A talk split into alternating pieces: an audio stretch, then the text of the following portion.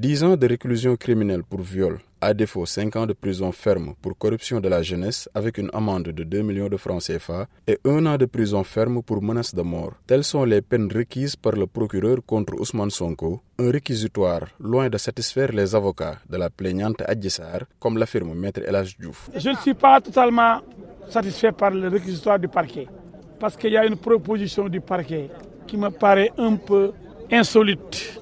Après avoir bien développé les arguments qui plaident en faveur la condamnation pour viol, le parquet a un peu reculé. Telle n'est pas notre position.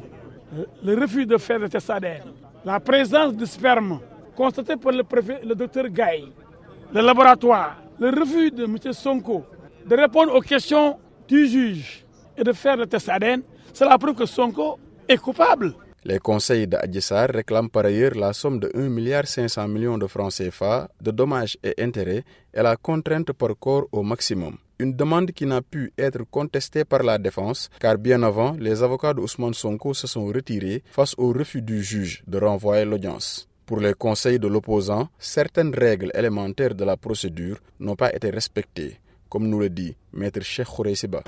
Normalement, l'affaire ne devait pas être retenue car Ousmane Sonko n'a jamais reçu de convocation pour ce procès. Une personne ne peut pas venir répondre au tribunal parce qu'il a entendu à la radio ou lu ça dans les quotidiens. Mais on va répondre en justice parce qu'on a reçu un papier en bonne et due forme qui doit être déchargé. Sonko n'est pas là et son absence ne peut pas avoir aucune conséquence car ce dossier est vide et personne ne peut le condamner pour ça.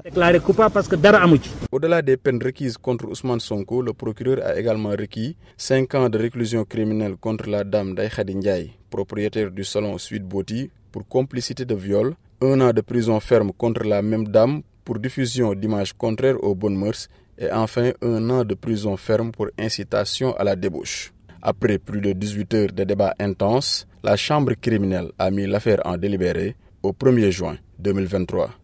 Seydina Bagui pour VOA Afrique, Dakar.